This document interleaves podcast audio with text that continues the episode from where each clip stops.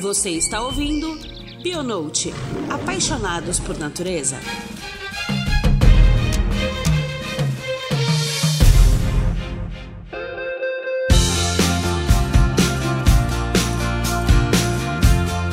Ei pessoal, ouvintes do Bionote, hoje o nosso host Lucas não pôde estar presente, infelizmente ele está de mudança para São Paulo, mas a participação dele não termina aqui, ele vai continuar com a gente mesmo remoto, então essa semana especialmente é, não foi possível ele comparecer, mas estou eu aqui, Juliana Kleinsorge, fazendo a apresentação desse podcast, que a gente vai trabalhar um tema super legal, dando sequência na nossa linha de profissões na área da biologia. Esse é o nosso último episódio sobre as profissões dentro da, da área de biologia, que é sobre o biólogo entomólogo. O que será que ele faz, né? Vamos descobrir aqui muita coisa interessante, tenho certeza que vai ser maravilhoso com as nossas convidadas. Estamos aqui também com a Cissa. Oi, pessoal, tudo bom? Com a Lika, que é doutora em entomologia, formada pela Universidade Federal do Paraná e atualmente é professora da graduação e pós-graduação do Departamento de Zoologia da Universidade da UFMG, especializada em moscas. Seja muito bem-vinda. Obrigada.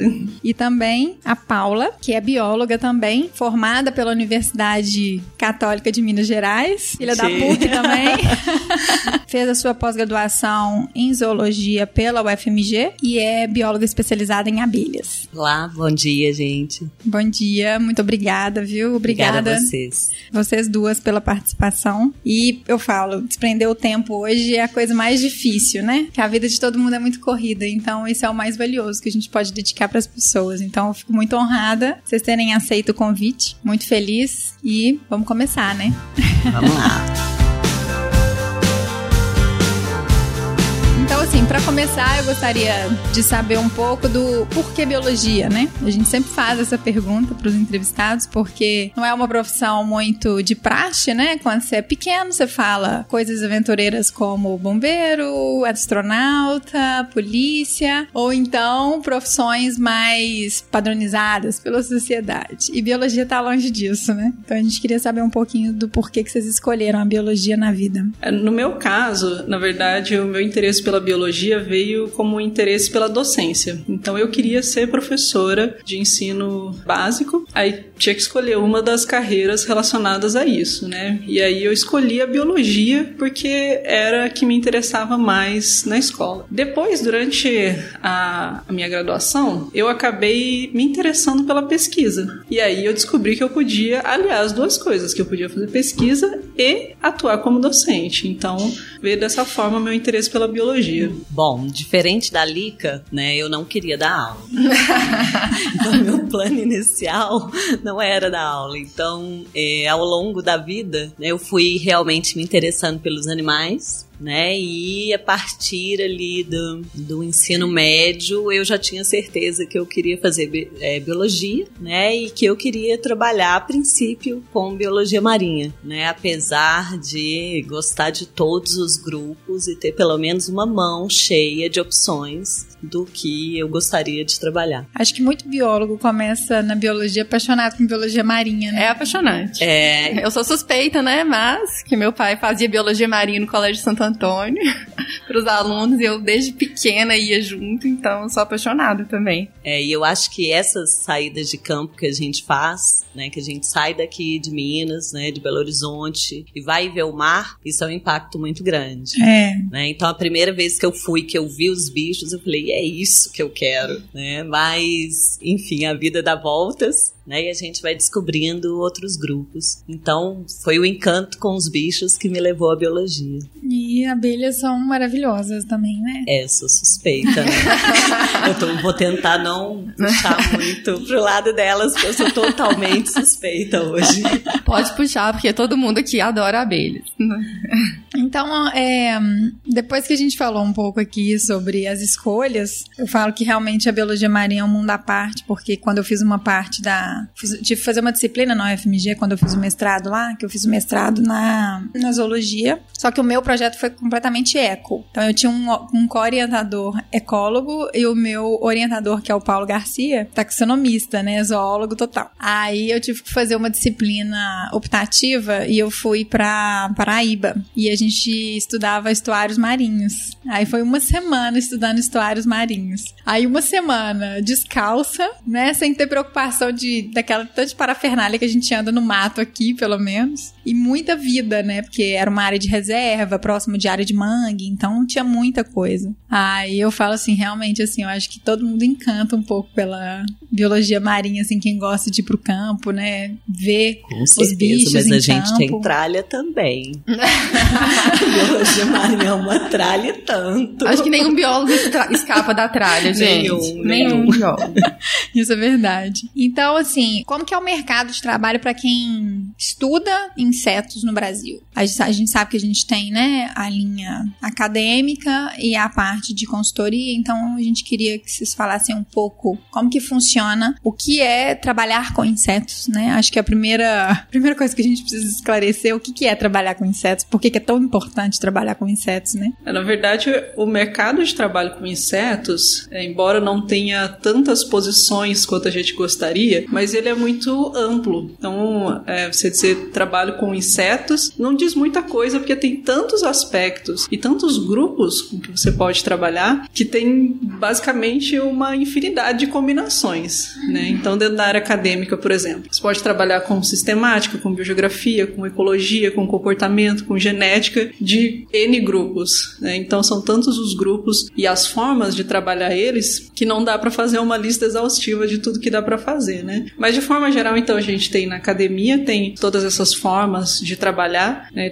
Numa pesquisa mais básica, tem também uma pesquisa mais aplicada da entomologia, né? que é bem interessante, principalmente com entomologia agrícola. Tem os centros de pesquisa, por exemplo, aqui tem a EPAMIG, né? EPAMIG, tem a Embrapa, que é muito forte, a ESAL, que tem algumas, eh, alguns centros de entomologia que são especializados A entomologia forense entomologia forense. E a entomologia forense seria o quê? seria a parte da entomologia.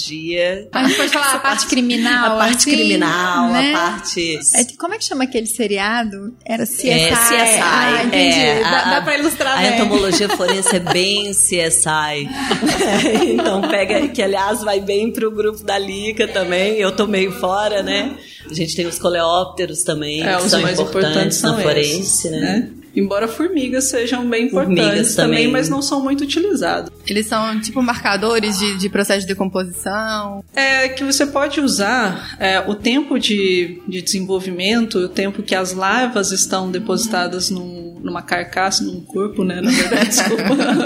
num corpo, caso. nesse caso, né? Para determinar quanto tempo que a pessoa morreu, né? Então é utilizada basicamente para calcular isso que chama intervalo pós-morte, né? Que a partir do momento que a pessoa morre, então começa um processo de decomposição que isso imediatamente já começa a atrair as moscas que vão utilizar aquele corpo como um sítio de deposição das larvas. Então isso ajuda a entender há quanto tempo que a pessoa morreu, né? E também tem outros aspectos da entomologia forense ligados a maus tratos, então às vezes as pessoas estão com miíases, né? Que as larvas estão se desenvolvendo, principalmente em crianças e idosos que não conseguem se limpar sozinhos, né? Então, às vezes, por uma por falta de cuidado da pessoa que deveria ser responsável, então começa essa criação de moscas na pessoa, né? Então, isso também pode ser utilizado como uma evidência forense nos insetos. E também tem um aspecto de rastreamento de drogas, principalmente maconha. Ah, legal, não sabia. Às vezes tem pedaços de insetos no meio das folhas e aí é possível fazer um rastreamento de onde que veio aquela droga a partir do estudo de qual inseto tá ali no meio. A espécie é específica de alguma área geográfica. E aí, a partir daí, você consegue rastrear de onde que veio a maconha. Ou às vezes até mesmo as populações. Se for possível extrair o DNA, às vezes é possível determinar de que população, se já é conhecido, né, veio aquele pedaço especificamente e determinar de qual região veio aquela droga. Ah, eu não sabia disso, não. Muito interessante mesmo. Então a gente tem várias, várias áreas de atuação, com, tanto com pesquisa básica quanto aplicada mesmo, Sim, né? Tipo, da exatamente. entrega direta para a sociedade, né? É, e nessa parte da, da biologia aplicada também, né, usando a entomologia, a gente tem a parte da medicina mesmo, né, onde a gente tem aí as moscas da- das frutas, né, como nosso modelo genético, né, tudo veio daquele bichinho, né, o Pode falar um pouco mais, acho que as pessoas não sabem. da, que da ra- mosca da fruta? É porque, na verdade, a mosca da fruta, ela foi um bicho, foi usado mesmo como modelo. Foi a partir dela que foram descobertas várias coisas na genética. Rastrearam, foi o primeiro DNA que rastrearam? Eu não sei se foi o primeiro, mas foi um é. dos, né? Mas foi um 12 como o desenvolvimento deles é muito rápido, é um bicho fácil de manipular, né? Então testar as mudanças genéticas, testar ali algumas né, mutações e como que elas vão atuar ali nas populações, né? Então muitas das respostas que a gente sabe hoje que a gente usa na genética vieram da utilização da mosca da fruta. É, e a gente tem os, os insetos vetores, né, que é- são muito importantes. São os insetos relacionados aos ciclos de doenças aí que a gente tem, né, infinitas. Dengue, febre amarela, Doença de Chagas. Doença de Chagas com os barbeiros, né? Então a gente tem muito da entomologia também na parte da, do uso medicinal, né? Então, gente, os insetos não estão aí só pra entrar no seu copo de Coca-Cola. Não, coitada da abelha. É, Isso até é uma coisa interessante, porque essa abelha que tá lá se afogando no seu café, na sua Coca-Cola, na verdade é uma espécie que se tornou uma espécie invasora, né? Exatamente. Não é uma espécie da nossa fauna e é um problema em vários lugares que está tomando conta do nicho das abelhas nativas. Então, é- esses insetos que são os mais incômodos, a maior parte deles, na verdade, são invasores. Eles não estão no local natural deles, então a culpa, na verdade, é nossa. O que é, geralmente, né? A culpa é do ser humano. Exatamente. Que inventa, né? Essas manipulações, né? De Introduções, espécies, né, de exatamente, espécies. exóticas e que acaba perdendo o controle, né? Então, assim, a parte de entomo, na verdade, pode ser quase que um curso à parte, né? Totalmente à parte.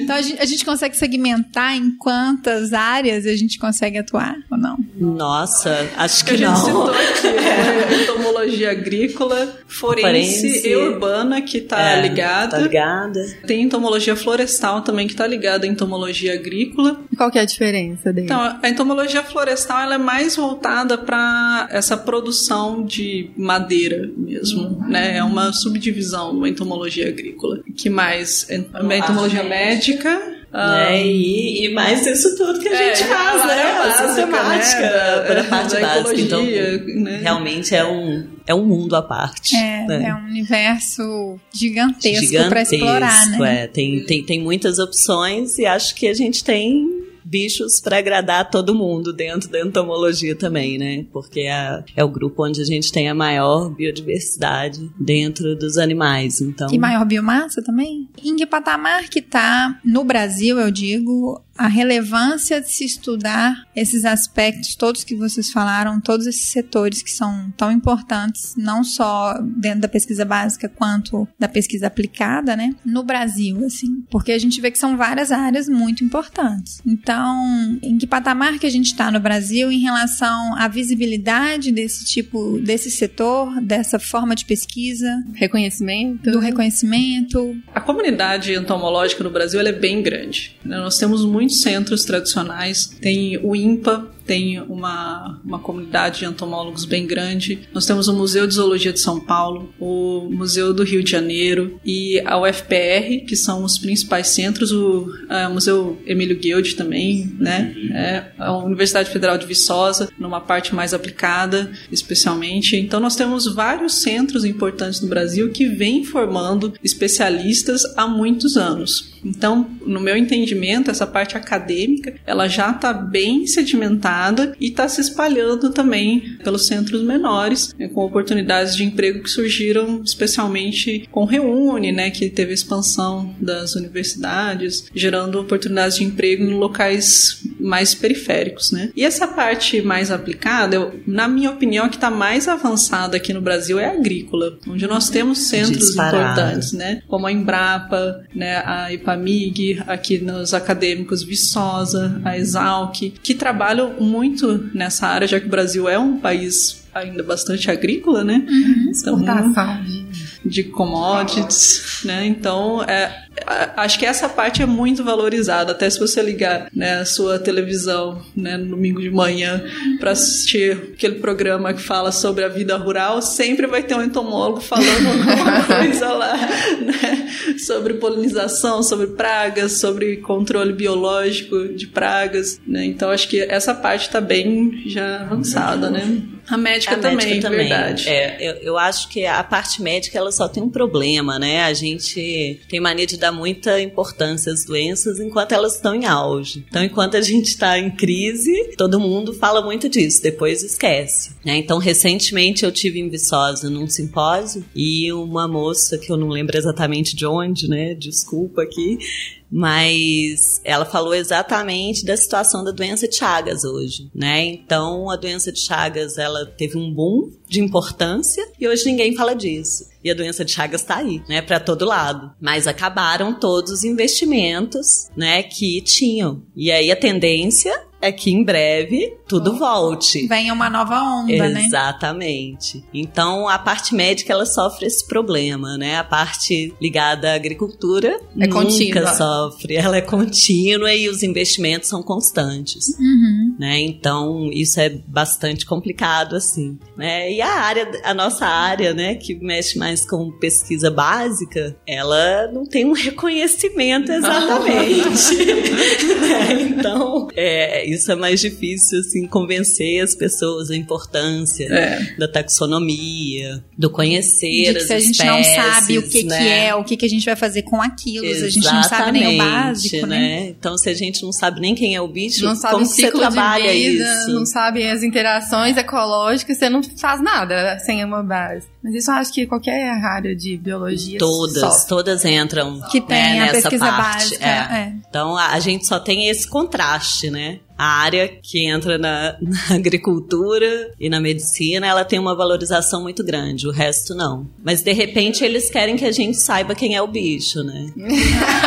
Te manda uma foto por WhatsApp é. de um bicho esmagado. Quem é esse bicho, né? É por okay. um acaso você precisa saber, né? Que bicho que é aquele que tá transmitindo aquela doença. Exatamente. Né? Exatamente. Afinal de contas, são só um milhão de espécies, né? Como que você não vai saber qual delas que é?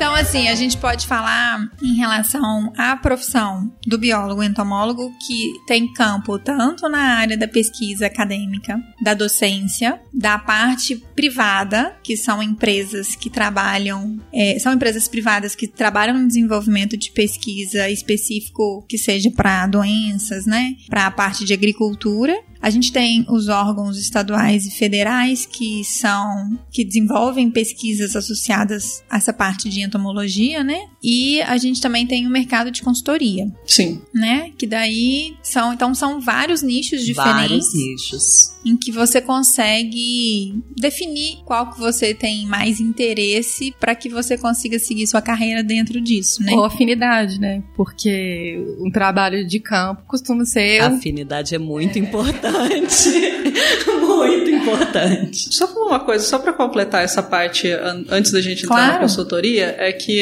eu acho que é no, na parte privada que você citou, ela existe no Brasil, mas acho que ela é muito incipiente. Ela existe principalmente nessa área é, de produção em massa de insetos para controle biológico, embora em muitos casos essas empresas estaduais ou, é, ou institutos né, estaduais e federais que façam esse papel, mas as privadas existem e também na área médica existe também alguma coisa é, em relação ao controle de, de, vetores, mas a maior parte é feita pelos é, ainda, né, pelos institutos federais, federais. e estaduais. E aí ah, no caso tá. da médica, acho que o mais importante é a Fiocruz, que é uma rede gigante, né, espalhada por todo o Brasil e que realmente mantém essa tradição, embora tenha esses altos e baixos que a Paula falou, mas acho que a Fiocruz é, é, é constante, é né? constante, né? né? Ela que está sempre à frente, embora isso seja feito nas universidades também, mas a Fiocruz é tem um papel super importante nessa questão. Inclusive desenvolvendo vacinas. Exatamente. É, porque às vezes as pessoas falam, ah, pesquisa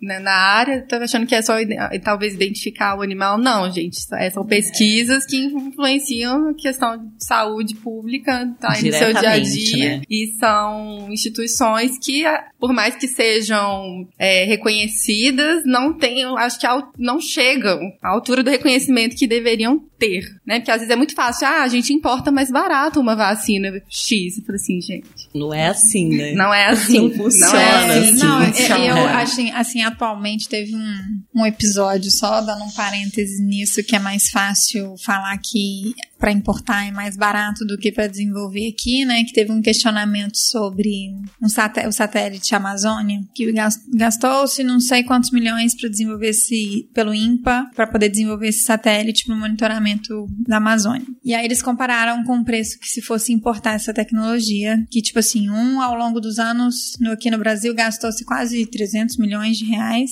E qual que, qual que é a diferença se você consegue importar uma coisa de 7 milhões, por que não usar isso? Eu falo, é, é, o cúmulo da ignorância não entender o processo de como que se chega num produto final, é, né? É isso. Pelo amor de Deus, né? Você acha que quando um produto chega pronto, quantos milhões foram gastos até que ele fique pronto? Então, não há como se comparar isso, um produto pronto para algo, para o valor que foi gasto no desenvolvimento desse produto, né? Exato. Então, acho que isso vale muito, principalmente para para essas questões é, de imunológicas, né? Que se gasta muitos anos desenvolvendo isso. É um processo longo, super importante, que passa por inúmeros testes até você conseguir ter uma segurança para que isso chegue até a população, né? Então, gente, por favor, tá?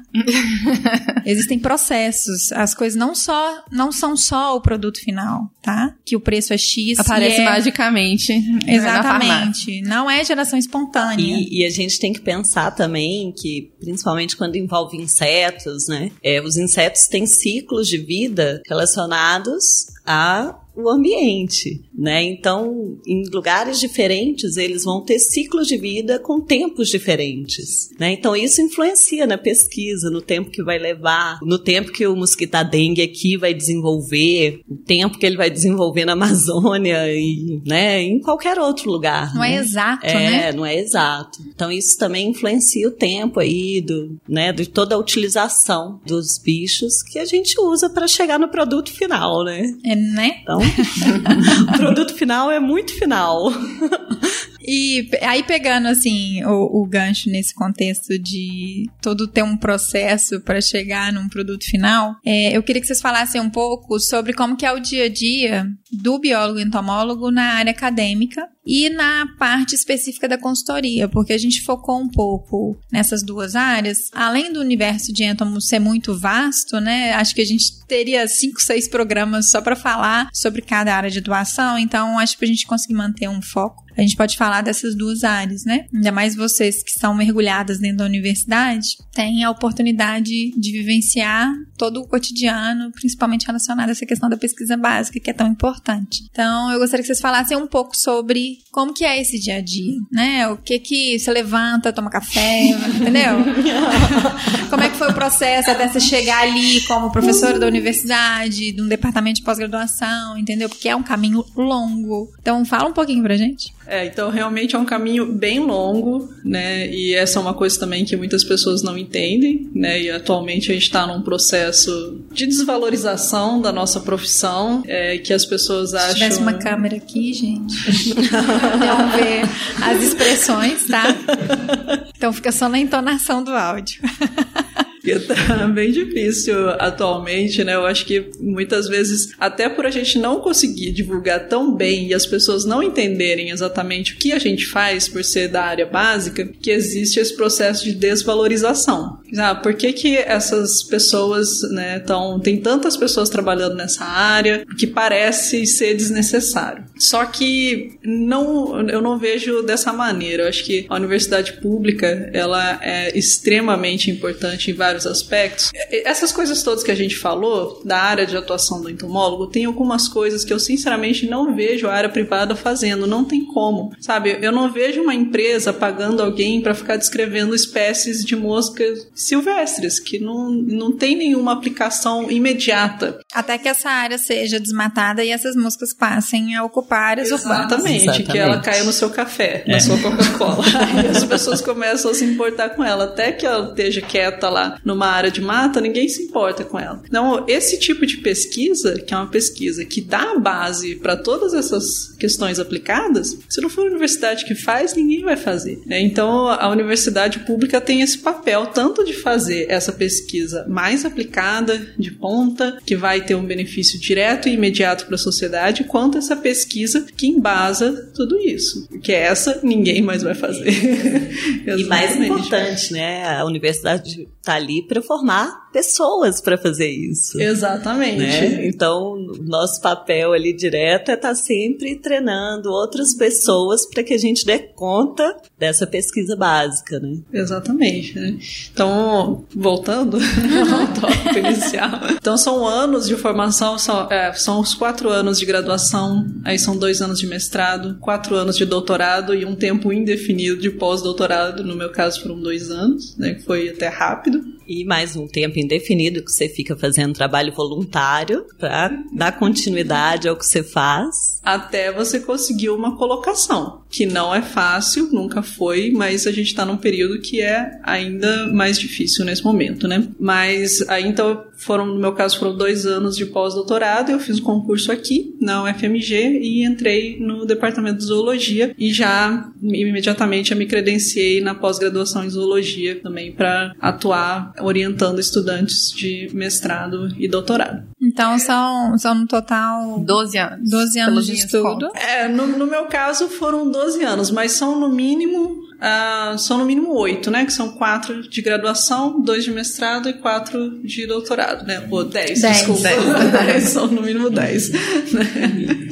Mas assim, isso é realmente o mínimo. tá? Tem gente que fica seis anos no pós-doutorado, né? E as pessoas entram já com uma idade né, mais avançada no mercado de trabalho. Então, essa é uma outra questão, né, que tem a ver com essa questão que a gente estava conversando antes, que a gente acaba entrando muito tarde na universidade, né, para trabalhar. Então, tem questões de aposentadoria, etc, né? Mas falar sobre o dia a dia, como é que é o dia a dia do entomólogo? Isso eu achei difícil essa pergunta. É uma pergunta difícil porque varia muito do seu dia, né? É, não, mas assim, você tem um, um- Por exemplo, você tá lá dentro, da- dentro da UFMG, você leciona lá Sim. e você tem o seu laboratório de pesquisa. Exato. Né? Aham.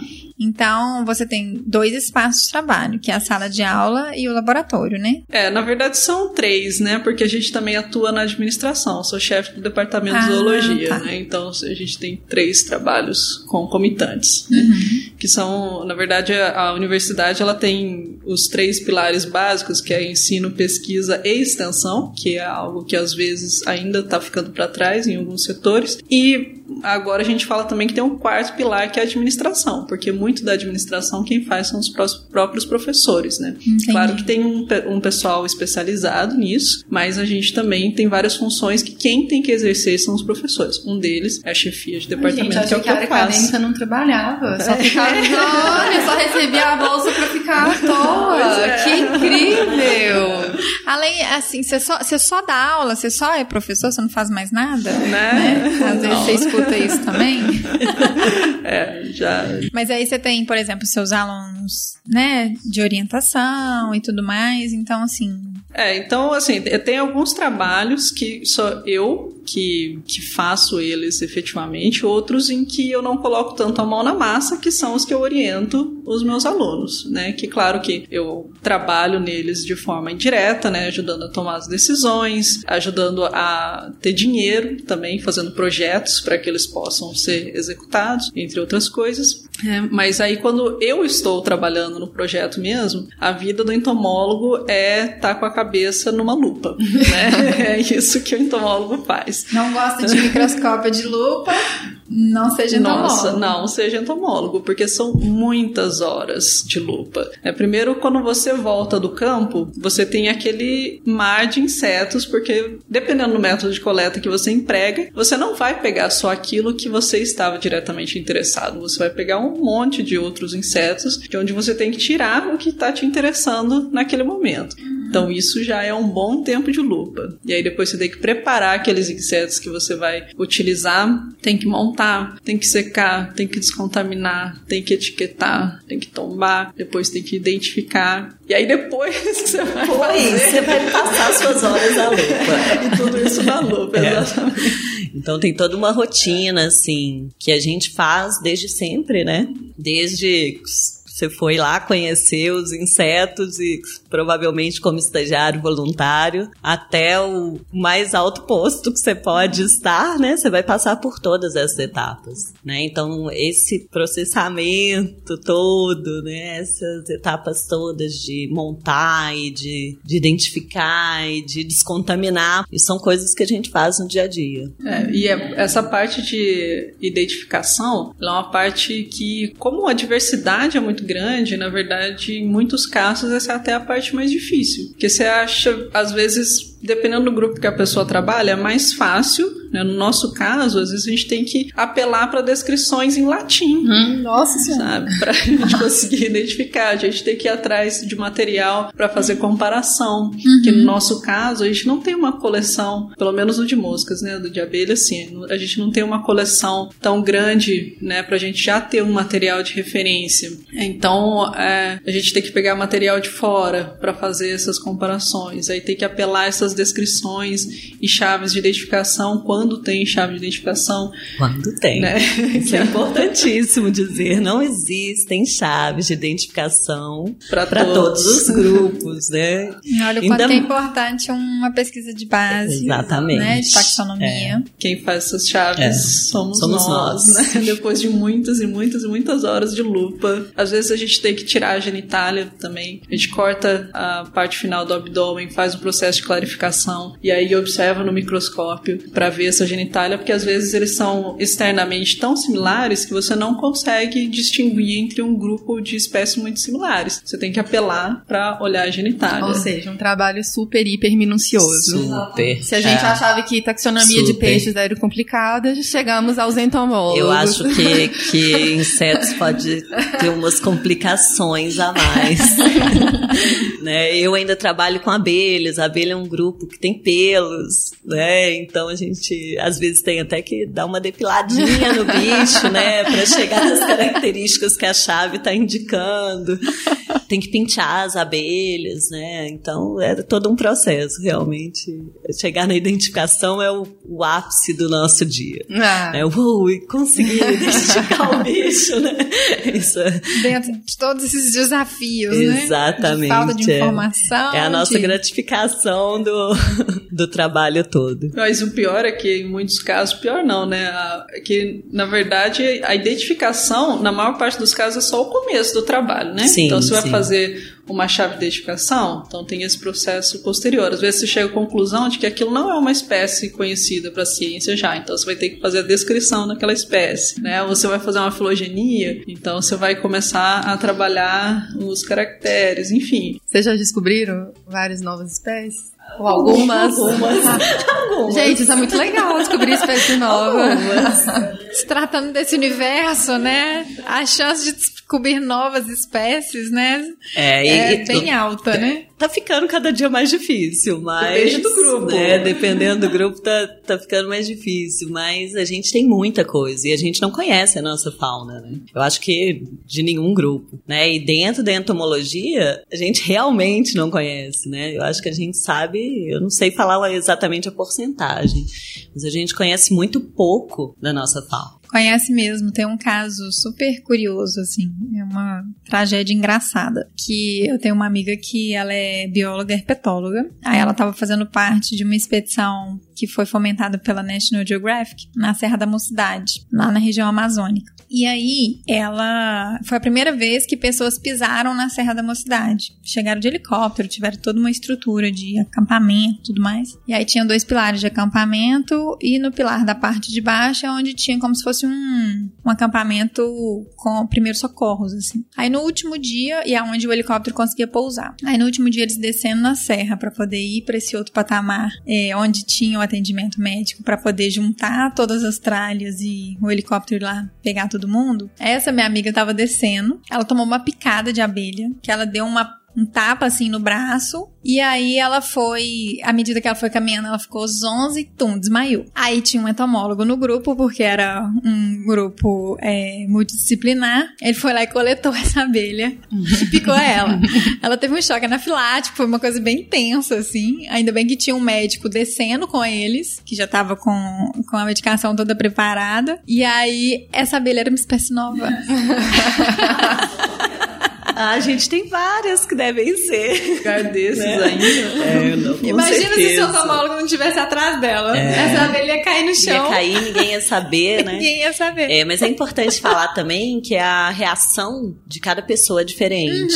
Sim, né? não são todos então, que têm assim, alergia, ela, ela né? realmente deve ter uma alergia. É, eu falo que foi uma, pesada, uma, uma né? tragédia É, engraçada, porque, é, porque se, não, se ela não tivesse sido picada daí, né? e não tivesse passado mal, Sim. não teria descoberto uma espécie nova, né? Mas é bom falar porque as pessoas É têm um bom terror falar, da abelha, é, né? Tem, tem. Nossa, E parece. não é assim, né? Não. Eu já levei, né, não sei exatamente quantas perladas, tá, gente? Tô aqui. É, cada um Né? tem um limite, É, né? cada um tem de um aceitar limite. Sem falar que Sim. várias espécies nem ferrão tem. E É, aí o pessoal Isso é muito importante falar. vê a abelha. E só as fêmeas têm, né? Então isso é outra coisa importante, Sim.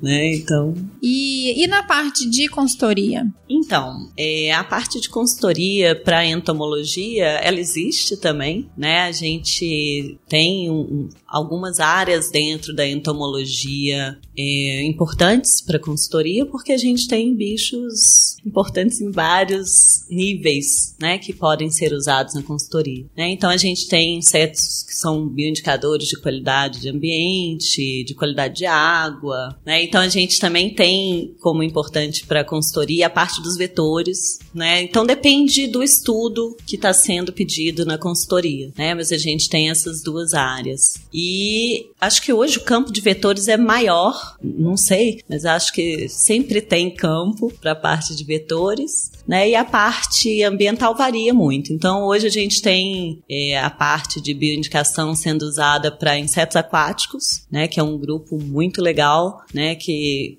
que dá para coletar muito bicho e tem muita coisa para a gente trabalhar. É, tem a parte de abelhas, né? As abelhas como polinizadores, elas também são importantes aí na parte de bioindicação. A gente tem a parte dos lepidópteros, né? Das borboletas, das formigas. Então tem muitos grupos dentro da entomologia que também são importantes aí na consultoria. Existem grupos, tipo assim, pelo menos os, os básicos que eles sempre pedem, assim, porque sempre tem uma área que. De todas as áreas que a gente falou, sempre na consultoria tem um grupo Tem um padrão grupo que padrão. não deixa de ser É. estudado, É, né? então, pra se o, avaliar estudo, aquele impacto se o ambiental. estudo é de, de vetor, né, sempre entram os dípteros, né, as Uhum. moscas, pernilongos. E a gente tem, na parte de bioindicação, sempre tem abelhas, mas tem uma variação, né? É, é difícil ter um, um trabalho de consultoria grande que envolva muitos grupos, Uhum. né? Então, eles escolhem. Então, vai usar bioindicador, escolhe um, né? Seria lindo lindo se tivessem todos, É. né? Porque as respostas são É. diferentes.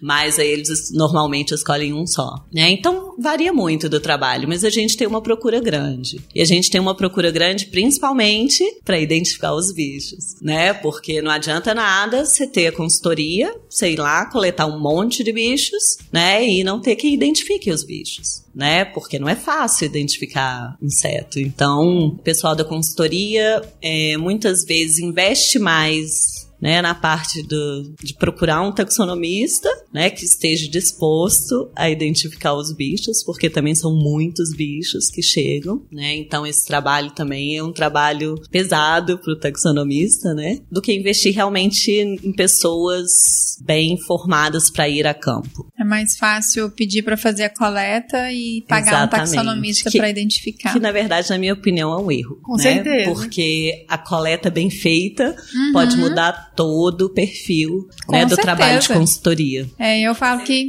o dado básico, se eu tenho um dado básico ruim, tudo que eu, tudo que vem depois não tem como ser de qualidade. É. Você pode ser a pessoa que mais melhor escreve, você pode ter uma interpretação fantástica dos seus dados, mas de que, que adianta se esses seus dados não são de uma base confiável, de qualidade, para que você possa desenvolver o estudo em cima disso, né? É, então isso é muito importante. É o fazer a coleta de forma certa para o grupo, né, é bastante importante também. Né? Porque pode Então, até ficar subamostrado, pode né? ficar se você não fizer uma coleta bem feita. né? Então, tem, eu acho que tem muito erro também nessa parte, falando do meu grupo, né? Falando de abelhas, a gente tem um problema que a gente tem um grupo que é bioindicador de qualidade de florestas, né? E aí todas as consultorias eles querem usar só esse grupo, mas depende do que que eles querem ver, né? Então, dependendo da área, não tem nada a ver pegar um bioindicador de, de área de mata, né?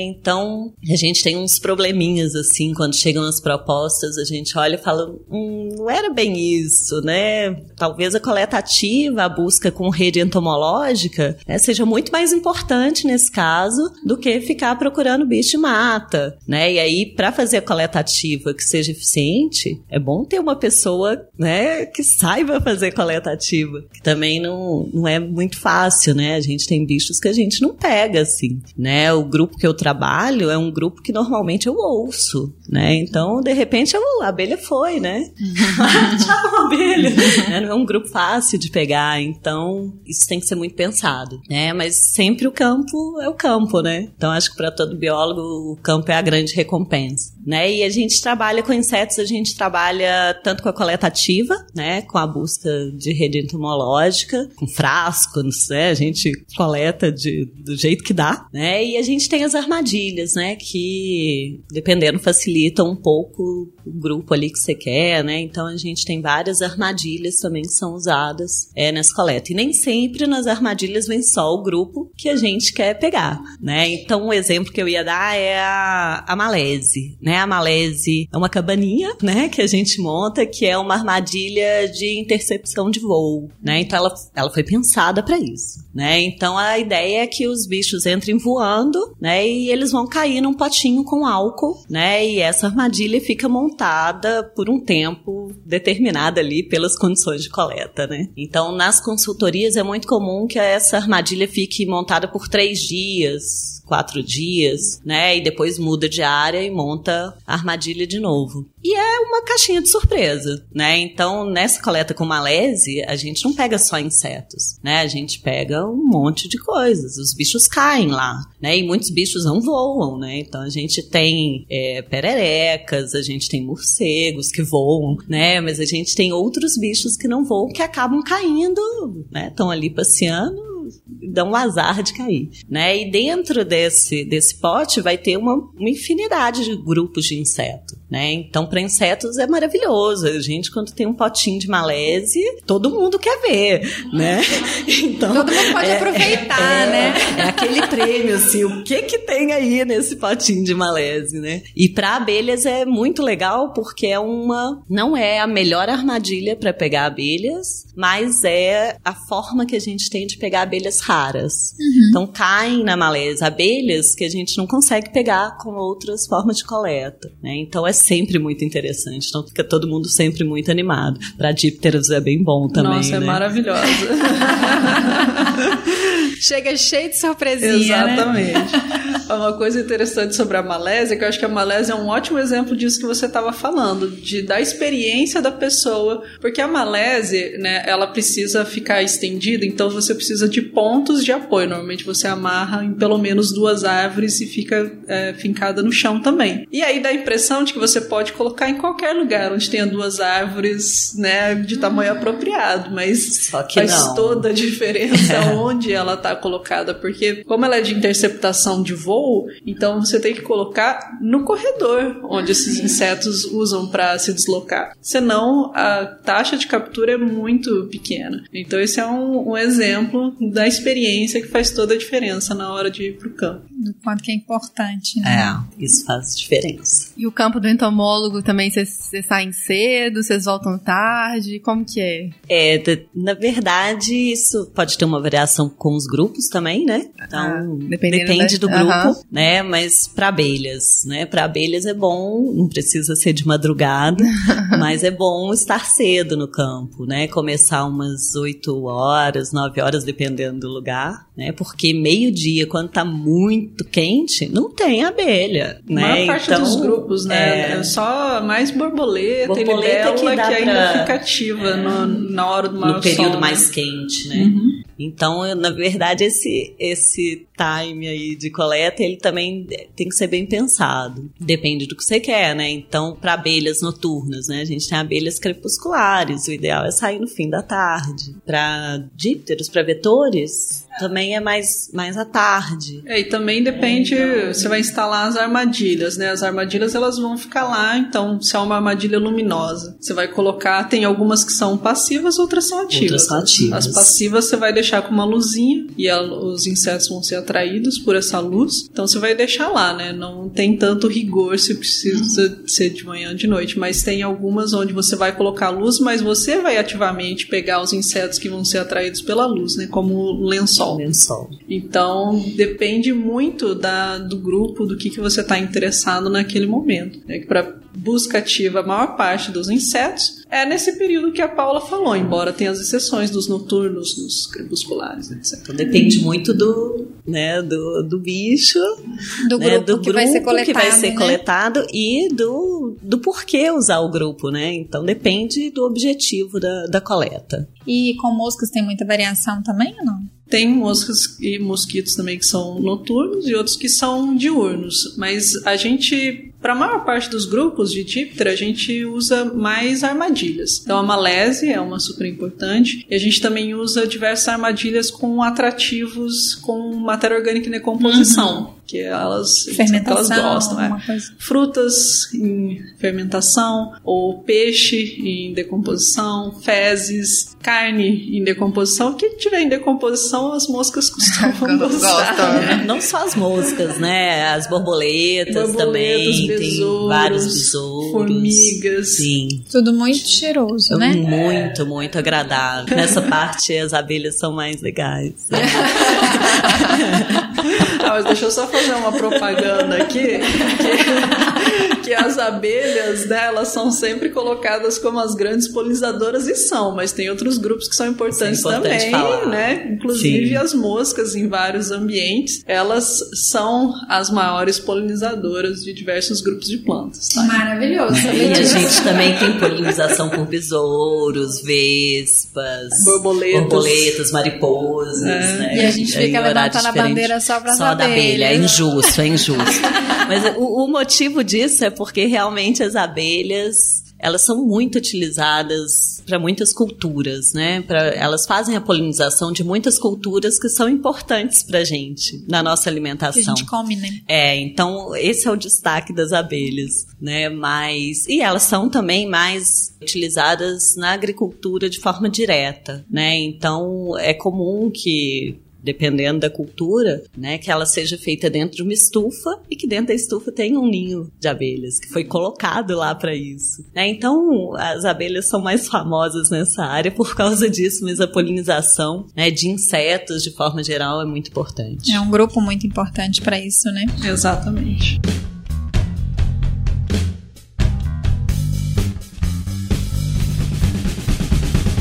E a gente sempre pergunta, assim, um caso engraçado de campo, de coleta que aconteceu, assim, vocês têm algum dentro dessa rotina de campo de entomólogo, porque, olha, eu vou te falar, viu? Trabalhar com entomo você tem que estar tá disposto a ficar fedido, né? Depende do grupo. Depende do grupo, né? Quem trabalha com rola bosta, né, é, reclama bastante, assim. O pessoal tem, tem histórias mais engraçadas do que as nossas, né? Mas. Algum, é... Mais algum caso, assim, sei lá, que talvez de um enxame de abelhas, alguma nunca, coisa assim? Nunca peguei um enxame Não. de abelhas. É, dei sorte, eu acho. né? Eu acho que eu me dei bem nessa. Nunca peguei um enxame de abelhas. E a gente nunca sabe o que, que a gente vai coletar, né? uhum. né? Então, quando a gente sai por aí fazer uma buscativa e tal, é sempre uma surpresa, né? Nunca a gente pega exatamente o que a gente quer, né? Então, eu acho que do, do grupo que eu trabalho, né? Do grupo que foi minha tese de doutorado, eu acho que eu consegui pegar eles uma vez na vida, né? A vez que eu peguei um macho da, da minha abelha, eu fiquei emocionada, eu quase perdi ele. Eu tava na, no morro, né, de frente, e de repente veio o bicho voando, né? Só que ele tinha muitos pontos na minha frente ali, né? Então eu rodava e, uhum. e tinha um pessoal comigo, ela vai cair, ela vai cair. Eu falei, eu preciso pegar o bicho. Eu caio, né? mas eu pego. Eu tenho que pegar ele. Nunca tinha pegado um macho na vida, e o macho é muito mais difícil, né? Porque as fêmeas a gente ainda pega em ninho uhum. né? Mas os machos não. Ah, gente, eu tô falando de abelhas solitárias, né? De abelhas que não fazem mel, que não têm colmeia, né? Que vivem sozinhas, né? Então é, é muito mais difícil, muito mais complicado, né? Então eu não tenho um caso que eu saí fedida demais, né? nem, nem um caso muito, né, de perseguição de abelhas, mas eu normalmente quando vejo uma colmeia de apis, né, que é essa abelha do mel que vai na Coca-Cola e tudo, eu desvio. Eu confesso que eu pego outro caminho. Que são né? as mais Porque agressivas. São né? as mais agressivas e as colmeias silvestres, elas são muito mais agressivas do que essas que a gente encontra nos centros urbanos, né? Uhum. Então eu prefiro evitar. E muitas vezes a gente tá em campo e fala: ah, vamos pegar a trilha pro lado de lá para não ter que ficar enfrentando uma colônia, sei lá, de quantas abelhas. Uhum. Ou seja, caso de, de enxame correndo atrás de gente, a gente que não sabe o que tá fazendo. É, Vai lá, é, ah, que lindo, vou mexer com aquela colmeia, vou coletar então, assim, ali na colmeia. Olha a colmeia, que bonito, vamos lá ver, né? É, não, eu desvio. Né? Tá vendo como é que é a experiência é importante? É importante. E você, Liga? É, eu também não tenho nenhum caso, assim, né, mais engraçado, mas, assim, quando a gente vai coletar, né, especialmente com, com iscas, a gente tá sempre correndo risco porque tem outras coisas que não nos interessam que estão competindo ali, né? Então, teve uma vez que eu fui fazer uma coleta eu acho que foi lá na Reserva Duque, lá em Manaus, se eu não me engano. Hum, que sonho! É, é muito legal lá. e a gente usou uma armadilha dessas de pegar borboleta, que a gente usa para pegar moscas também. A gente colocou o fígado lá, porque atrai né, alguns grupos de moscas. Fígado apodrecendo. É, fígado apodrecendo. É. Mexer com coisas que apodrecem faz parte da vida de quem trabalha com moscas, né? E aí foi. É, ela, essa armadilha ela fica pendurada por um fio, né, ela fica suspensa, né, ela é um tubo de uma redinha embaixo tem um prato. Então as moscas e outros insetos entram por um espaço que tem entre o prato e a rede. E aí depois, como os insetos tendem sempre a ir para a luz, eles normalmente não tentam sair por esse espaço que eles entraram. Eles tendem a ir para cima e ficam presos lá na rede, depois a gente vai coletar. E aí, por esse fio, começou a descer uma série de formigas. Elas eram muito grandes e meio assustadoras, né? Ninguém queria mexer na armadilha para pegar as nossas moscas, porque tava cheio dessas formigas. E também teve uma outra ocasião que encheu de vespas também lá dentro. Nossa! Né? Então a gente teve que passar um... A gente pegou um repelente, no caso das formigas, e passou um monte lá e esperou um pouquinho até elas saírem, porque ninguém teve coragem de mexer. De colocar a mão ali, né? Exatamente. Porque tem picada de formiga que pode doer muito mais do que uma ferroada de, De abelha. abelha. Exatamente, né? Então a gente preferiu se precaver. É, a gente, a gente nunca sabe, gente. É sempre uma surpresa, né? Uma, uma coleta é sempre uma surpresa para entomologia. Teve uma vez que a gente foi colocar uma armadilha dessas também lá na estação ecológica e a gente usou bananas fermentadas. Na estação ecológica da, da UFMG, UFMG? isso, né? E as bananas fermentadas, quando a gente chegou pra tirar o prato, o prato tava limpo, que provavelmente os miquinhos da estação lá em Eu ia perguntar isso se outras espécies, né, sem ser de outros grupos de mamíferos, é, perto, não, não iam nas iscas dos insetos também. Às vezes mexe, né? que a gente deixa suspenso pra evitar diversos grupos, mas assim, tem coisas que não tem como, os micos sobem, né? Mas não dá pra isolar, né? Não dá pra isolar, exatamente. É isso, o pessoal que trabalha com pitfall também tem vários problemas, né? Nem sempre quem come a sua isca ali é o bicho que você quer. Exatamente. Vocês usam pitfall para insetos também? É, tem, tem muito grupo que usa. Eu, particularmente, não, né? Só nas aulas que a gente dá aí pra Aham. graduação mesmo. Mas tem muitos grupos que usam. E são os potinhos menores? São potes menores, né? Que escavam no chão e aí põe a isca pra atrair o bicho que você quer ali, É, né? pode ser com ou sem isca, né? Porque ela pode ser só Pode de só de, de interceptação, queda, né? De queda. Também. É. E aí, nesse caso, como eles são muito pequenos, aí se usa um pouquinho de, às vezes, sabão ou alguma outra coisa pra quebrar a tensão superficial Ah, da tá. água, porque senão, às vezes, eles caem e ficam andando ali em cima e saem, né? E saem, né? Então, muito da armadilha também tem os bichos que entram na armadilha e saem da armadilha, né? Para abelhas mesmo, a gente usa com isca aromática, né? Para um grupo só de abelhas, né? Que é- é uma armadilha que a gente tem que vigiar também de tempos em tempos, porque os bichos aprendem a sair da, Da da armadilha. armadilha. Aromática que você fala é feromônio? Ou... É, na verdade, a gente tem um grupo de abelhas que o macho coleta perfume de flor das orquídeas para atrair as fêmeas. Que lindo. E aí a gente usa, né, aromas semelhantes a aromas que eles utilizam para atração dos machos. E aí a gente só coleta macho também, né? Mas que é esse grupo muito usado como bioindicador em consultorias, que são as euglocina. Então esse grupo também, e elas são muito espertas. Né? Então, dependendo da armadilha que é feita com garrafa PET, ela tem que ser muito bem feita para o bicho não fugir. Né? Então, a gente tem esse problema também nas coletas. Né? Essa é aquela armadilha que usa com que usa garrafa PET escura? Não, não necessariamente, não, não precisa ser escura, tá? É Até a, a gente usa mais a A clara mesmo, mesmo. é porque cor pode ter uma interferência aí na entrada dos bichos. Entendi. Eu queria, assim, reforçar, na verdade, e pedir para vocês falarem um pouco dessa importância de se desenvolver um trabalho de qualidade, as consequências potenciais de um trabalho mal feito. O que, que isso pode acarretar? Eu falo que, assim, a gente tem que ter a responsabilidade daquilo que a gente faz. E às vezes, no meio de um processo corrido, com prazo curto, na, na pesquisa básica acadêmica, a gente nem, nem se fala porque todo prazo parece que não é o tempo É suficiente, sempre né? curto. E na consultoria, às vezes, porque você precisa entregar um relatório muito rápido e às vezes você não tem o tempo hábil mesmo para fazer a, aquele trabalho no tempo que você precisa. E também sobre essas questões que a gente já falou, da má qualidade da coleta, né? Que desencadeia todo um processo, assim. Principalmente vocês que estão na área de docência, né? E que estão formando pessoas, né, para sociedade. Então, gostaria da posição de vocês sobre isso. É, eu acho que quando a gente está trabalhando com ciência, a gente, eh, na nossa área especialmente, a gente está fazendo uma construção do conhecimento. né? Então, a gente tem como objetivo de aumentar, refinar, melhorar o conhecimento que a gente tem sobre aquela diversidade. Então, claro que trabalhos que estão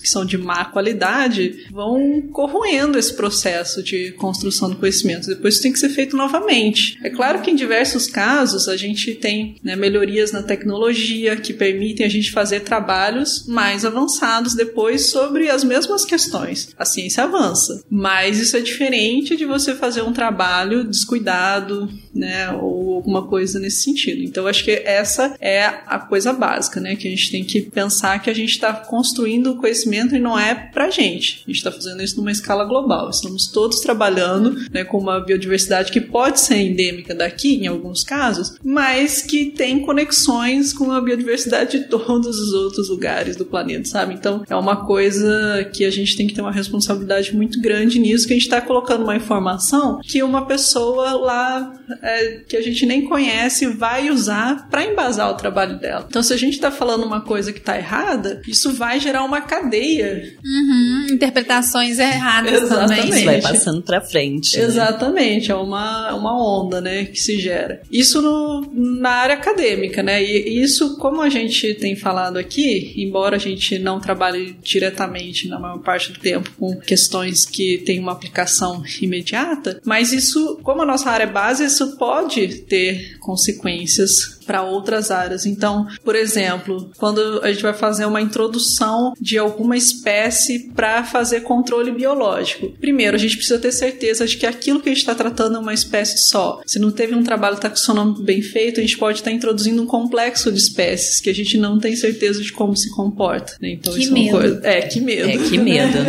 Exatamente. E, e na, na agricultura, né, o pessoal tem usado muito essa soltura de, de, de bichos para controle biológico, né, principalmente insetos para controle biológico. Isso me apavora. É, teve até uma, um problema recente, né, que aconteceu no Nordeste. Vocês chegaram a ver essa notícia? Soltaram um lote com mais de 500 mil mosquitos Aedes, em teoria híbridos, que iriam cruzar com a população local. Foi até um experimento e não teria, né, seria um híbrido, não teria condição de, de, de reproduzir. Reproduzir. Não foi isso que aconteceu. Isso é um problema mesmo, né? Lógico que tem um monte de gente estudando alguns bichos que são introduzidos, mas muita coisa vem de fora. Por quê? Ah, porque a praga veio de fora. Então pode trazer o bicho, né, que vai fazer o controle biológico de fora. Tudo bem, mas isso é outra introdução.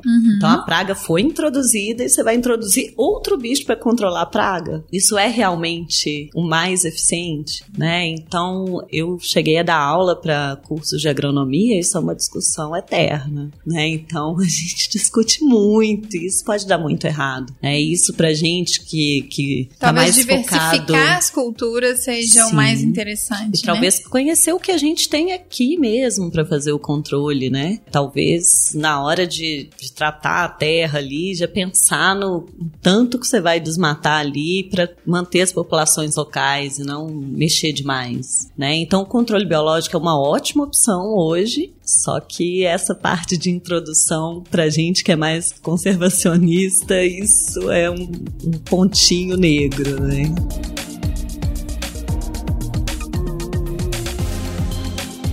E qual, é- qual que é a visão futura que vocês têm em relação à profissão? Pode ser otimista, pessimista, pode ser o que você quiser. Pode ser curto, curto prazo, longo prazo. É, eu adoraria ser otimista. Eu não sou muito otimista, né? Eu, eu vejo, infelizmente, a nossa profissão é, entrando em extinção.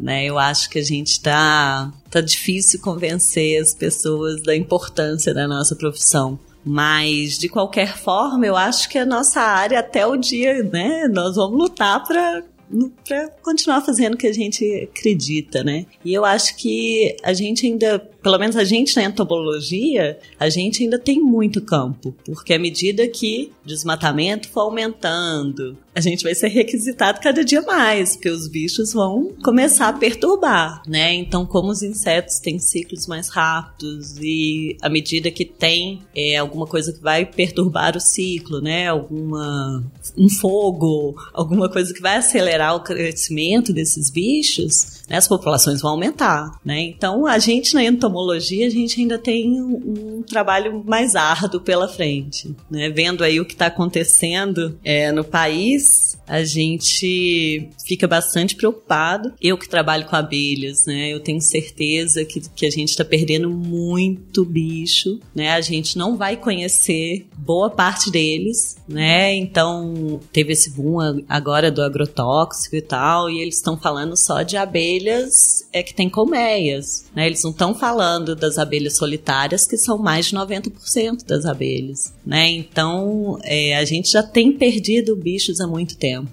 Né? Então eu tenho uma preocupação grande, mas eu acho que a gente ainda vai ter alguns anos de trabalho pela frente. Eu falo, onde tem problema, tem trabalho, né? Exatamente. né? Você pode chegar para resolver, né? A gente tá, é sempre mais procurado para solucionar os problemas, né? E não para evitar os problemas. Essa questão de abelha, a gente tem um dado de que entre é, o Natal de 2018 e fevereiro de 2019, mais pelo menos 480 milhões de abelhas foram exterminadas, né, em todo o território nacional. E aí o pessoal da SOS Abelha Sem Ferrão, que é um que a gente tá querendo fazer parceria, ainda mencionou, né? Que é apenas do gênero Apis, que é o sim, que você falou. Sim. Não é considera. Só, é só um grupo. um sabe? grupo. E a gente, na verdade, não tem como saber o que tá acontecendo com os outros, né? Porque tem bicho que a gente nem conhece, né? Tá cheio de espécie nova aí, tá cheio de bicho que a gente não, não consegue fazer o monitoramento, porque não tem verba, porque não tem um monte de coisa, né? Então a gente tá perdendo muita coisa. E você, Lica?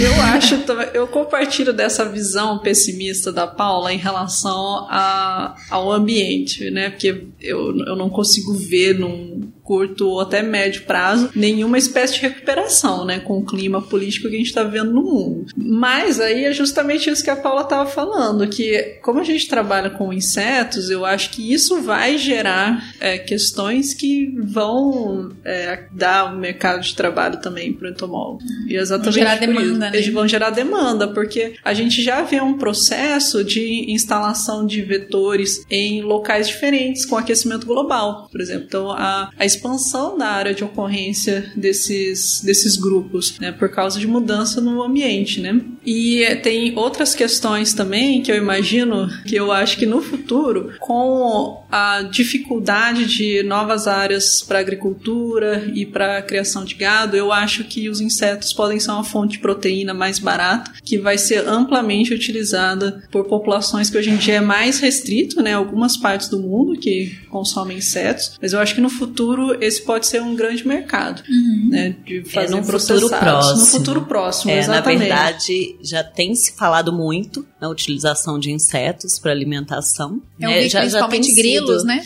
É, já tem sido usado para alimentação de animais e tudo, mas a gente tem é, tem um evento, gente, no Brasil que acontece, né? Discutindo só isso. Né? Eu não sabia, eu descobri recente. Eu não sabia também. Eu já vi isso, isso muito pontualmente, algumas barras de proteína. Quando eu fui pro Canadá uma vez, tipo, no, no, no museu lá, tinha, e eles iam fazer um stand de só coisas com insetos. Era taco de inseto, hambúrguer, cachorro quente, tudo com proteína de inseto. Só que eu começava no dia seguinte que eu ia embora, eu ia lá provar.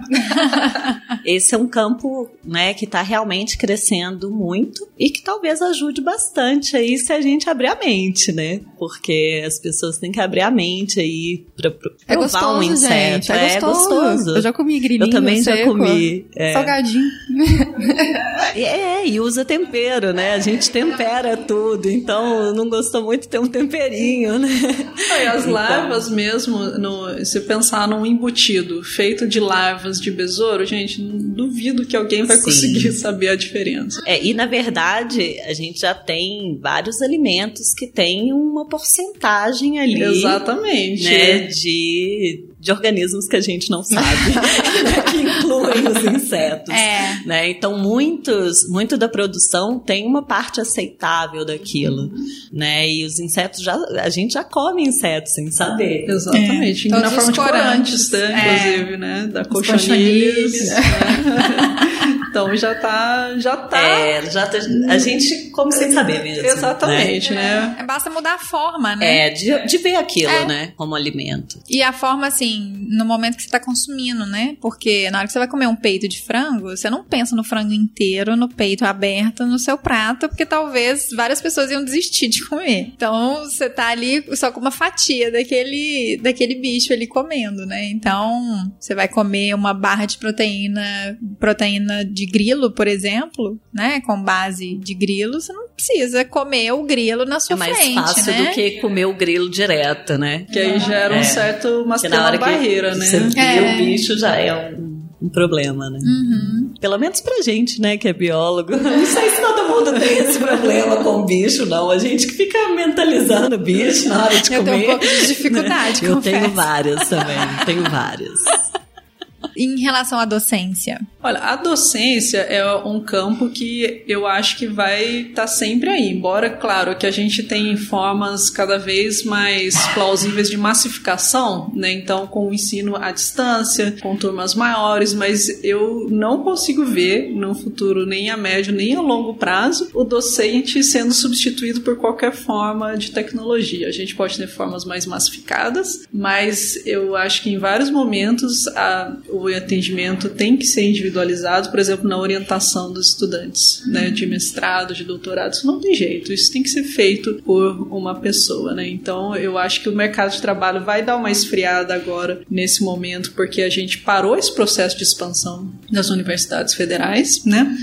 Pode ser que ele seja retomado posteriormente. Amém. Né? Esperamos, né, que, que eles que pelo menos se mantenha a estrutura que se criou com a criação do Reúne em 2008 por aí, né? Que está sendo encolhida agora. Então, nesse momento, o mercado está frio, tá? Porque realmente a gente não vê nem a expansão e talvez nem mesmo a manutenção das vagas já existentes. Estão falando de é, fechamento de alguns campos é, mais avançados, de determinadas universidades. Então, nesse momento, o mercado está ruim. Mas eu espero que a gente e é impossível, isso. né, a gente pensar na educação sem a biologia e uma biologia sem um professor, né? Não, na educação sem um professor. É impossível. Né? Tem um, eu tava escutando um, um podcast que eles estavam falando sobre o futuro das profissões, né? E baseado na visão de Harvard em relação às profissões, das todas as profissões que vão ser extinguidas e as profissões que nunca serão extinguidas. Professor é uma profissão que nunca será extinguida porque ninguém nasce pronto. Não, e, e por mais que você tenha uma videoaula gravada, gente, a ciência muda, a ciência avança todos Exatamente. os dias. Se você tipo, tem uma videoaula gravada agora, daqui a um ano ou menos, ela já tá totalmente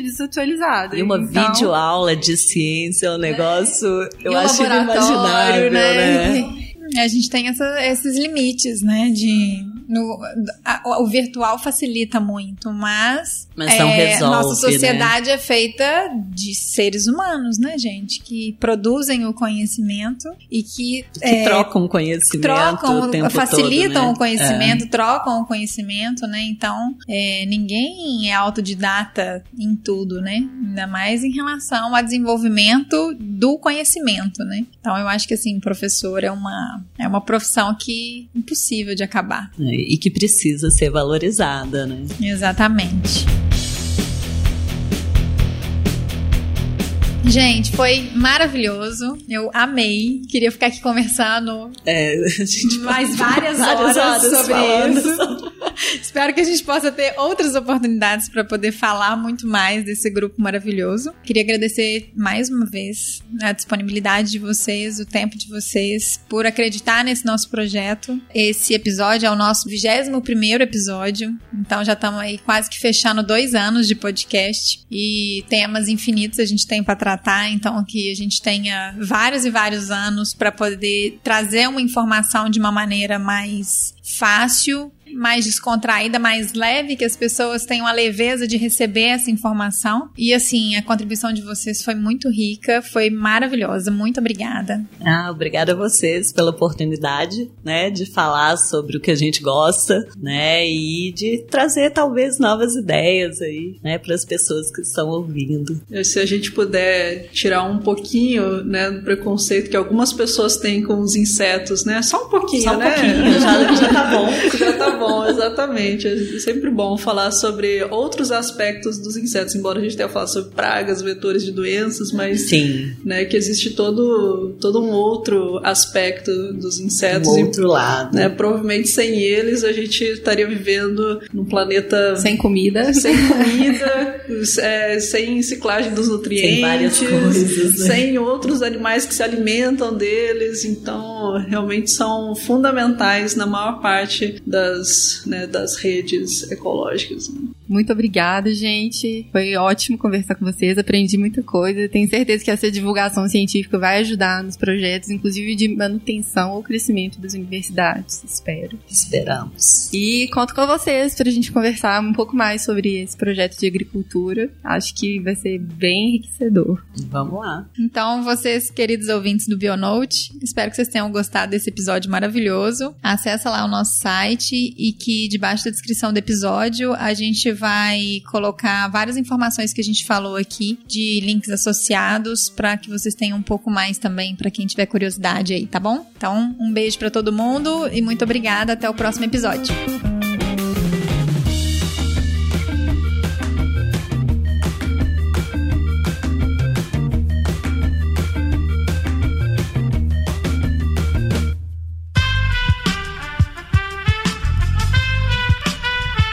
Este podcast foi editado por Aerolitos Edição Inteligente.